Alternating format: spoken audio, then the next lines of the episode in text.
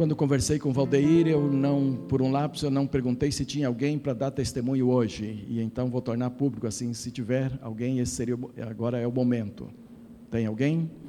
Se não tem, eu vou trazer uma palavra aos irmãos da palavra de Deus, que certamente não será sobre escatologia. Há uma ética pastoral que um não deve se meter naquilo que o outro está fazendo. E o Valdeir está fazendo isso muito bem, não é? Então eu vou deixar que ele continue isso na próxima vez. Porém, sendo, sendo um culto em que um dos objetivos deste culto é elevar a nossa fé, é apresentar a nossa fé diante do Senhor, este será o meu assunto antes de nós tomarmos, de nós darmos passos de fé nesta noite diante de Deus. E eu quero apresentar no texto que mais fala sobre a fé e que mais é claro sobre a fé e que tem muitos exemplos sobre a fé, embora não vou ler o texto todo, mas ah, está lá em Hebreus capítulo 11, e eu quero trazer dois versículos para embasar essa reflexão a respeito da fé. Ah, o versículo 1 de Hebreus 11 diz assim: Ora, a fé é a certeza daquilo que esperamos e a prova das coisas que não vemos, pois foi por meio dela que os antigos receberam bom testemunho. Então, a fé é a certeza daquilo que esperamos e a prova das coisas que não vemos, pois foi por meio dela que os antigos receberam bom testemunho. E o verso 6 do mesmo capítulo diz: sem fé é impossível agradar a Deus, pois quem dele se aproxima precisa crer que ele existe e que recompensa aqueles que o buscam.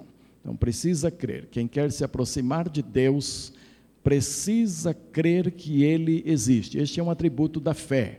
Por quê? Porque Deus você não vê, Deus você não apalpa. Deus você não comprova pelos sentidos. Ah, Deus você entende e recebe pela fé. Você vai a Ele pela fé. Não há outra forma de se ir a Deus a não ser pela fé. Então o texto diz que é necessário que, se alguém quiser se aproximar de Deus, creia que Ele existe. Quando a gente sai daí dos bancos para vir aqui à frente, dando passos de fé, esta é uma forma de simbolizar o nosso desejo de nos aproximar de Deus.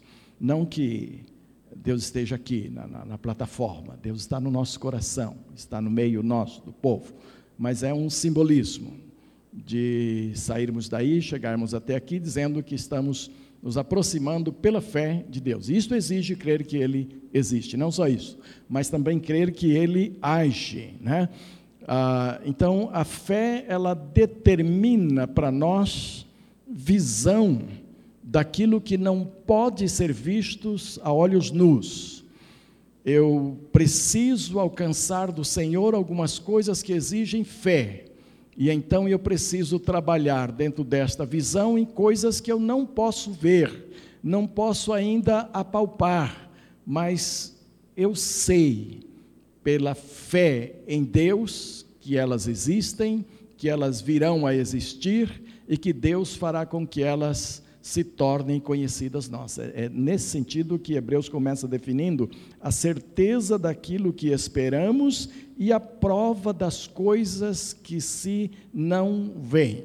Então, quando você dá passos de fé, você não está só querendo, e não deve ser nunca, uma barganha com Deus mas deve ser aquela convicção de algo que você está buscando sem ver ainda, mas crendo que elas existem ou que Deus fará com que venha a existir, e você exerce a fé nisto. Não há fé sem visão.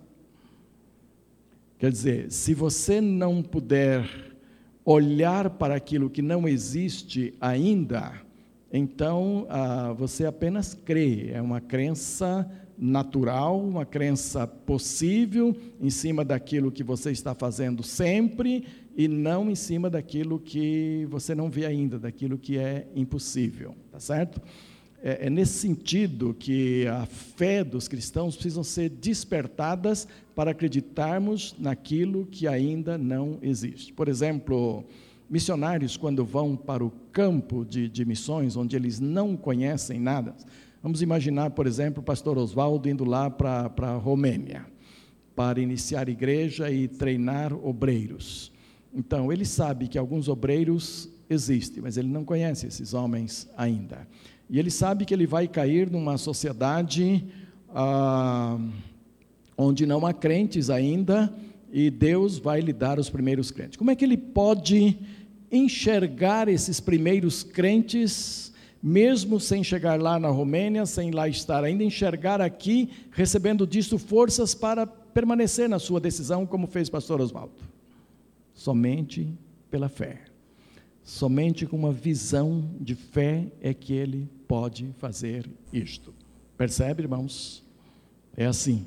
Então, a, a fé, ela exige esta crença desprovida de comprovações anteriores. Quer dizer, ela precisa ir além daquilo que exige comprovação, daquilo que você já sabe que existe, sabe que é possível, ah, ah, não é este o tipo de fé que Hebreus está falando aqui. Você pode crer, por exemplo, que neste ano, conforme o que você ganha, conforme o que você economiza, você pode comprar um carro novo no final do ano. Isto não é fé que Hebreus está falando. Aí, é lápis mesmo, é matemática. Você está fazendo uma conta matemática, você está sabendo que pelo que você economiza, pelo que você está guardando, mantendo isto a cada mês, no fim do ano você pode ter o carro que você almeja ter. Diferentemente é quando você está colocando algo para o qual você não tem provisão matemática ainda e você coloca isto pela fé e Deus vai providenciar juntamente com seu esforço juntamente com seu esforço, aquilo que você está pedindo pela fé. Quando eu coloco aqui justamente, juntamente com seu esforço, é porque eu vejo nos exemplos de fé, e aqui tem esse capítulo fala de vários homens e mulheres que se tornaram exemplos de fé, que da parte deles Deus exigiu algum esforço no exercício da sua fé. Por exemplo, quando Deus disse a Abraão: Abraão, sai da sua parentela e vai para uma terra que eu te mostrarei. Abraão não sabia para onde ir. Ele tinha que fazer isso pela fé. Ele tinha que fazer isso com esforço, crendo em Deus. Ele tinha que botar as suas forças, a sua liderança junto à família, junto aos servos, junto àquilo que ele já possuía, para dizer: eu, nós estamos seguindo a Deus que me mandou ir para um lugar. E ele tinha que ir descobrindo dia a dia qual era este lugar. Então, havia da parte de Abraão um esforço para comprovar para si mesmo e para Deus que ele estava exercendo fé. Por que, que esse esforço é necessário? Você pode imaginar que seria desnecessário. E, de fato, se Deus quisesse é, providenciar uma carruagem celestial que chegasse lá em Ur dos Caldeus, e botasse Abraão com toda a sua família, com todos os seus servos, com todo o seu gado, ah, com toda a sua riqueza que já possuía, e transportar pelos ares e colocá-lo lá em Arã, Deus podia fazer isso, ou não podia? Aí não haveria esforço. O único esforço seria juntar a tropa toda, juntar todo mundo, botar dentro da carruagem e deixar Deus fazer o resto e colocar lá. Mas não. Abraão teve que reunir a sua turma, Abraão teve que convencer a todo mundo que era para obedecer a Deus, teve que caminhar, teve que descobrir onde que era, e este é um esforço da parte de Abraão. E aí eu fico me perguntando, quando Deus, no exercício da nossa fé, ah, está exigindo de nós esforço, o que é que Ele está querendo? Simplesmente que nós provemos para Ele que nós temos fé, ou está querendo nos ensinar alguma coisa através do esforço? Deus não precisa que nós provemos nada para Ele. Se você der uma caminhada lá de trás até aqui sem fé nenhuma, Deus sabe disso, que não há fé nenhuma.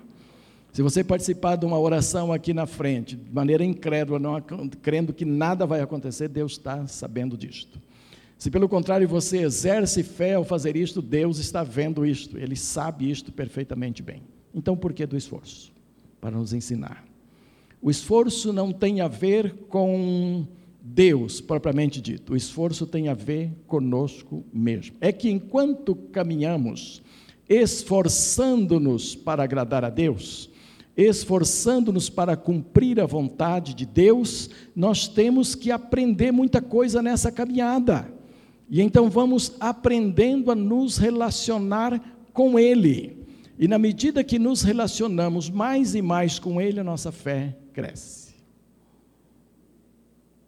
É o que eu tenho dito sempre que ouvimos aqui testemunhos a respeito da nova sede de famílias que têm sido abençoadas por Deus nessa caminhada, eu tenho dito sempre, tenho enfatizado sempre: nova sede não é só uma questão de negociação, não é uma questão imobiliária, não é uma questão de negócio, de, de pagamento só. Envolver-se com a questão de nova sede é uma questão de caminhada com Deus, de aprendizado com Deus. E graças a Deus, muitos têm sido abençoados nisto. Outros, talvez, estão perdendo a oportunidade de deixar Deus agir nesta caminhada, de de aproveitar o aprendizado com Deus nesta caminhada. Ora, quando Abraão creu e resolveu obedecer a Deus, indo para uma terra desconhecida, era um determinado grau de fé. Porém, quando ele chegou na terra, que armou seu primeiro altar para glorificar a Deus, esta fé já havia crescido. Não tinha, não estava mais no mesmo nível. Por quê? Porque todas as experiências desta caminhada tinham se somado a um crescimento espiritual na vida de Abraão.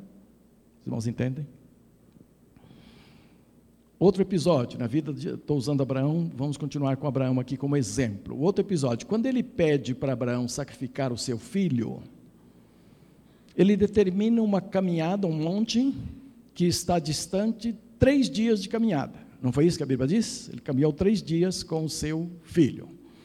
Ora, novamente, Deus não poderia transportar simplesmente Abraão, o filho, os dois servos, a lenha, o cutelo, tudo, e colocar lá no monte e dizer: sacrifica aqui o seu filho? Não poderia? Poderia tranquilamente. Deus pode todas as coisas. Ele podia ver que Abraão estava disposto a obedecer. E a partir do momento que Abraão tinha respondido positivamente, Deus falou com ele no outro dia de manhã, ele levantou e tomou as providências. Se isso já bastasse para Deus, Deus poderia simplesmente tê-los transportado ao monte para que o sacrifício viesse a acontecer. No entanto, Deus permitiu três dias de caminhada. Ora, o, qual é o objetivo? O que que Abraão estaria aprendendo sobre isso? Eu fico imaginando Aquele pai com o filho, os servos, caminhando. No início as conversas eram bem generalizadas, era um sacrifício que iam prestar a Deus, eles estavam acostumados com isso, Abraão fazia isso de quando em quando. Mas chegou num dado momento que Abraão diz: Agora os servos, vocês fiquem aqui, eu vou ali com o menino e, tendo adorado, voltaremos. Agora o sacrifício estava muito próximo. E o menino se assustou um pouco. E ele disse: Pai, eu estou vendo aqui a lenha, tem o cutelo, tem fogo, tinha brasa, tem tudo, mas eu não estou vendo o cordeiro. Quer dizer, o menino já conhecia o sacrifício de cordeiro que Abraão prestava a Deus. O que acontece é que nesses três dias, Abraão está estudando com Deus a promessa que Deus havia feito sobre o seu filho, que ele seria pai de multidões. E o desafio foi tremendo. Deus falou para Abraão: sai lá fora e conte as estrelas. E quem é que pode contar estrelas? O pessoal do sítio, o pessoal criado na fazenda, à noitinha, deita no chão, em morros assim, e ficam todos conversando. E tem os contadores de causos. E até que o contador de causos chega para contar causos ali, com a gente deitado na grama, uma das diversões era contar estrelas.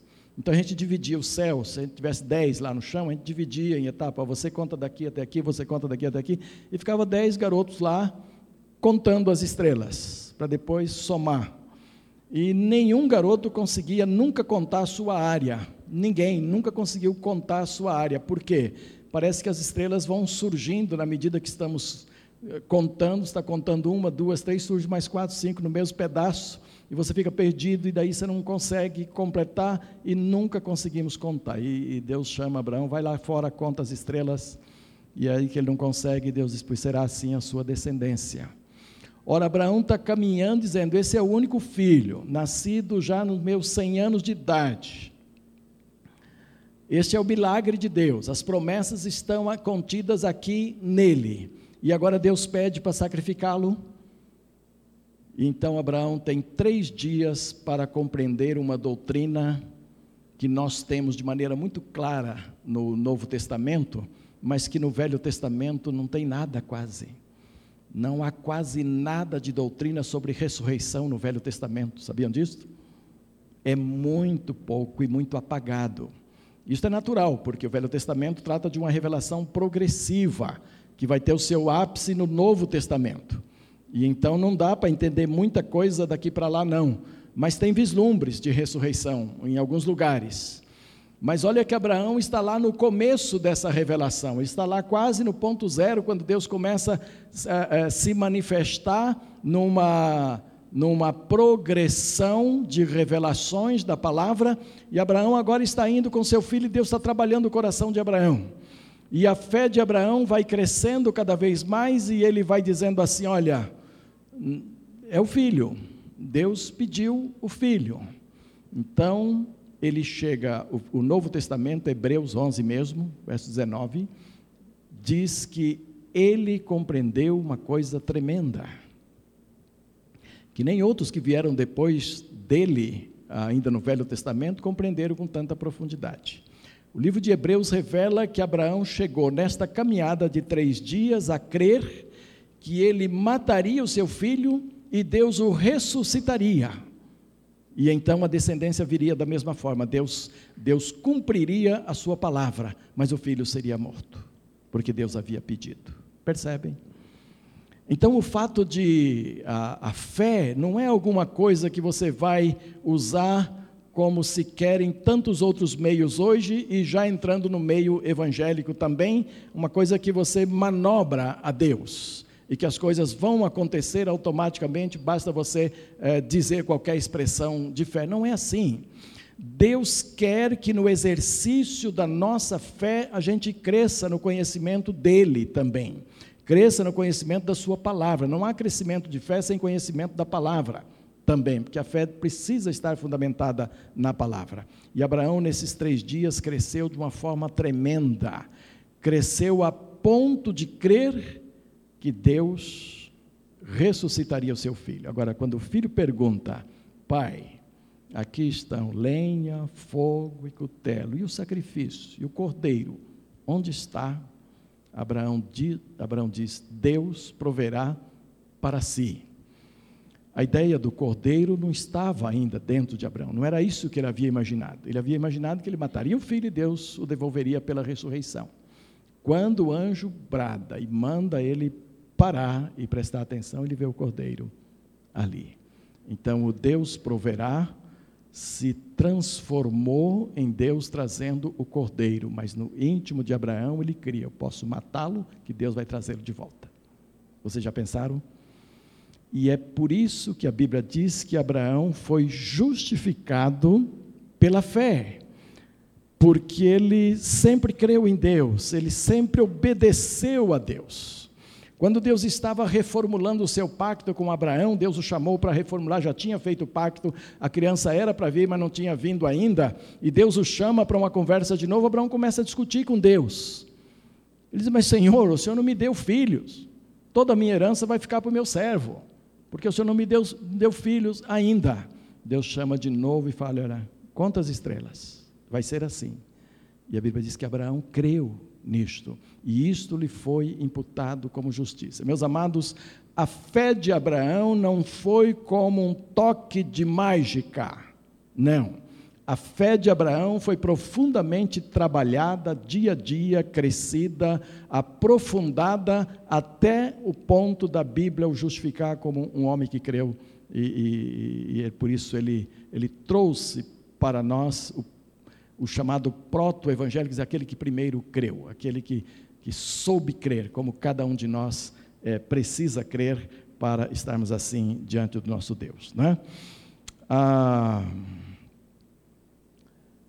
esse texto mostra, o, o capítulo inteiro de, de, de Hebreus 11, mostra-nos também que a fé não é só uma caminhada, mas ela é uma caminhada cheia de aprendizado.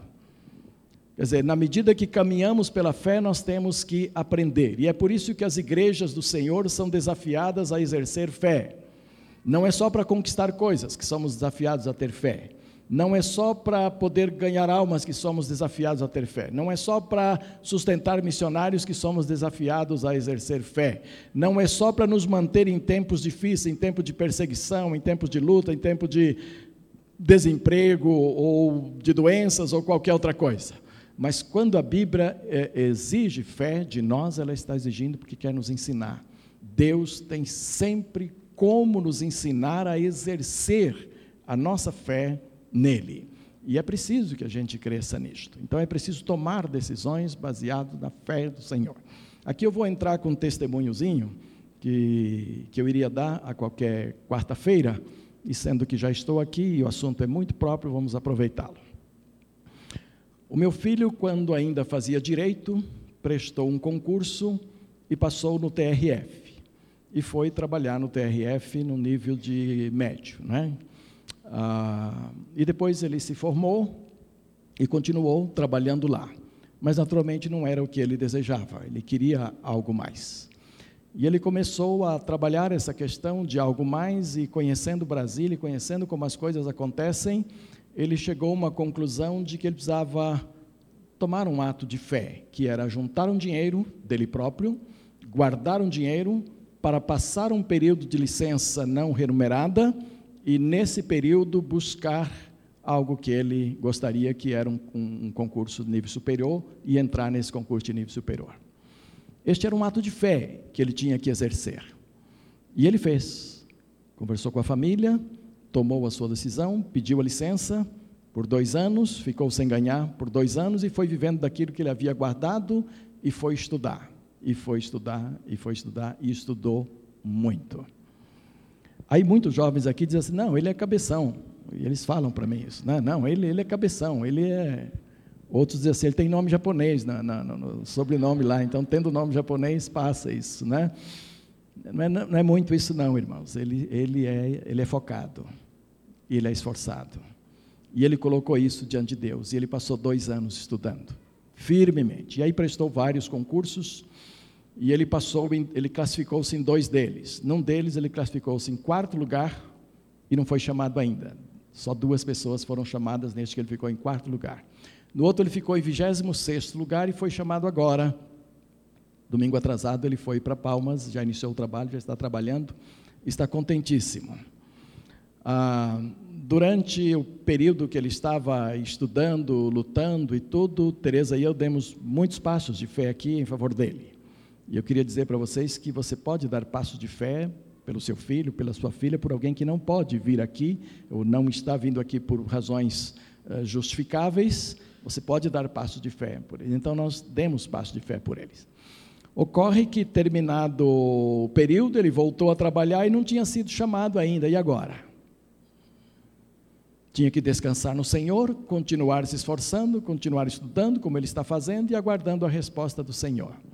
E nós orávamos muito para que a resposta viesse dentro daquilo que ele havia já eh, sido classificado, independente de outros estudos que ele venha fazer ainda, e este não é o emprego final dele, com certeza, ele ainda vai buscar outras coisas que ele deseja, mas foi muito legal do momento em que ele percebeu a convocação, no momento que ele foi convocado.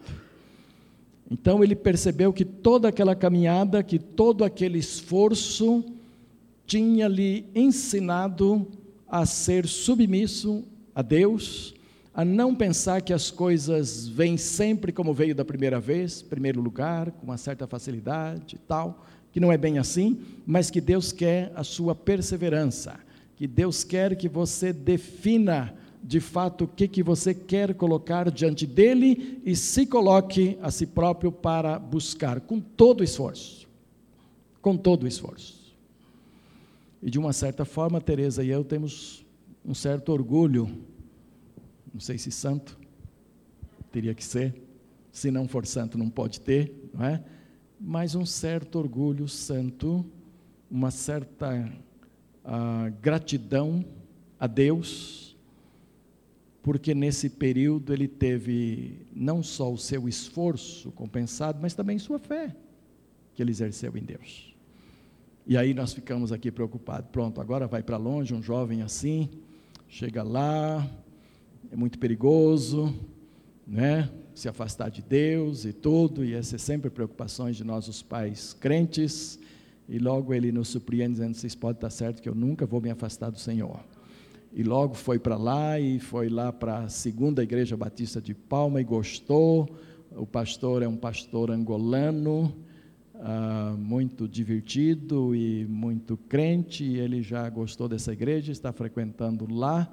E me parece que domingo passado ele assistiu só metade da seleção e depois foi para a igreja. Metade, porque lá o horário é outro, dava para assistir antes do culto. Que bom. A gente fica feliz. Mas percebe, amados? Deus não é aquela coisa assim, não, eu não estudo, eu não quero estudar, eu não preciso estudar, na hora eu oro e Deus vai dar. Você perde a oportunidade de aprender com Deus, a caminhar com Ele. E é assim que tem que ser. Vocês sabem disso. É como dinheiro, não nasce nas árvores e cai como folha no outono. Não é assim. Não é assim. Quando a Bíblia diz que nós temos que nos esforçar na nossa fé, caminhando, buscando aquilo que nós colocamos diante do Senhor, ela não está dizendo só que Deus vai compensar um esforço humano meramente, não é isso. Mas que neste esforço e nesta caminhada, nesta luta, você vai perceber como Deus trabalha a sua vida, como Deus quer te aperfeiçoar. E é nisto que não pode haver preguiça, não pode haver ah, revoltas, não pode haver exigências, simplesmente submissão e trabalho, muito trabalho. Por isso a Bíblia diz: por isso, meus amados irmãos, sede firmes e constantes, sempre abundantes na obra do Senhor, sabendo que o vosso trabalho não é vão, quando é assim caracterizado. Não se manobra a Deus com a nossa fé, mas trabalha-se a nossa fé no sentido de conhecer a Deus. Então, quando você dá passos de fé, e eles não são atendidos num primeiro momento, lembra-se que entre a promessa de Abraão e a chegada do filho foram 25 anos. Vim, e o cara ficando velho. Não é só questão de 25 anos, não. O homem foi ficando velho. A mulher foi ficando velha. Cessou-se nela os costumes das mulheres, a menstruação cessou. E se cessou a menstruação, cessou a ovulação. Não é isso? Meus médicos aqui. Precisa de médico para isso, né? Como se precisasse. Cessou, diz a Bíblia. E, é, e, e Sara chegou a rir do anjo que anunciou que ela ia ter mesmo um filho. Ela chegou a rir, porque ela disse: Eu não ovulo mais, como é que eu vou ter filho? Deus é assim. Quando Deus quer levantar uma fé que o glorifique de fato, Ele leva você ao ponto de onde não há mais o que fazer, se não crer e tomar as atitudes de obediência. E aí Ele vai agir. E então Ele agiu. Amados, por último, e a fé tem recompensa? Ou não tem recompensa? O grande problema da fé de muita gente hoje é querer que a recompensa seja tipo café solúvel, fast food, coisa instantânea, como quase tudo é agora na nossa sociedade. Deus não é Deus de coisas instantâneas, embora Ele possa fazer, porque Deus pode tudo e Ele pode resolver instantaneamente qualquer coisa. Mas Deus é, sobretudo, um Deus que quer discípulos, quer pessoas que o sigam, quer pessoas que, que o conhecem, quer pessoas que, que aprendem dele cada vez mais profundamente. E isto exige sempre um processo. A fé tem recompensa e muitas recompensas. E quando você lê esse capítulo inteiro, você vai ver pessoas que aparentemente não tiveram recompensa nenhuma. O que, que o livro diz? Viveram pela fé, não foram compreendidos pelos homens, alguns foram degolados, outros foram esquartejados, outros morreram antes do tempo, foram assassinados, sem ver o cumprimento das promessas em suas vidas. Sabe o que, é que diz o texto? Que Deus os levou para a sua glorificação, porque este mundo era indigno deles. Indigno deles. Esta é a recompensa da fé. A recompensa da fé não é só para este mundo aqui. Então, se você passar a vida toda crendo em algo que Deus colocou no seu coração e este algo não aconteça, não se arrependa disto, nem se revolte contra Deus porque a verdadeira recompensa da fé ainda há de se manifestar na eternidade. E ela vai se manifestar com certeza para todos aqueles que souberem perseverar na fé e perseverar a vida inteira. Não é só questão de dar passos de fé, mas de viver fé o tempo todo, crendo em Deus o tempo todo, vivendo para sempre na presença do Senhor. Tá certo, amados? Isso vem de Deus. Não deixe a sua fé morrer se uma resposta do Senhor tardar para você. Aparentemente para você tardar em vir. Não deixe a sua fé morrer se aparentemente nada estiver acontecendo. Louve a Deus pelas coisas que já aconteceram Louve a Deus pelas coisas que você está aprendendo. E deixe aquelas que ainda não aconteceram nas mãos do Senhor. Elas vão acontecer no tempo de Deus e conforme a vontade de Deus. Mas não deixe de dar passos de fé. Não deixe de clamar para o Senhor. Não deixe de apresentar a sua vida diante do Senhor.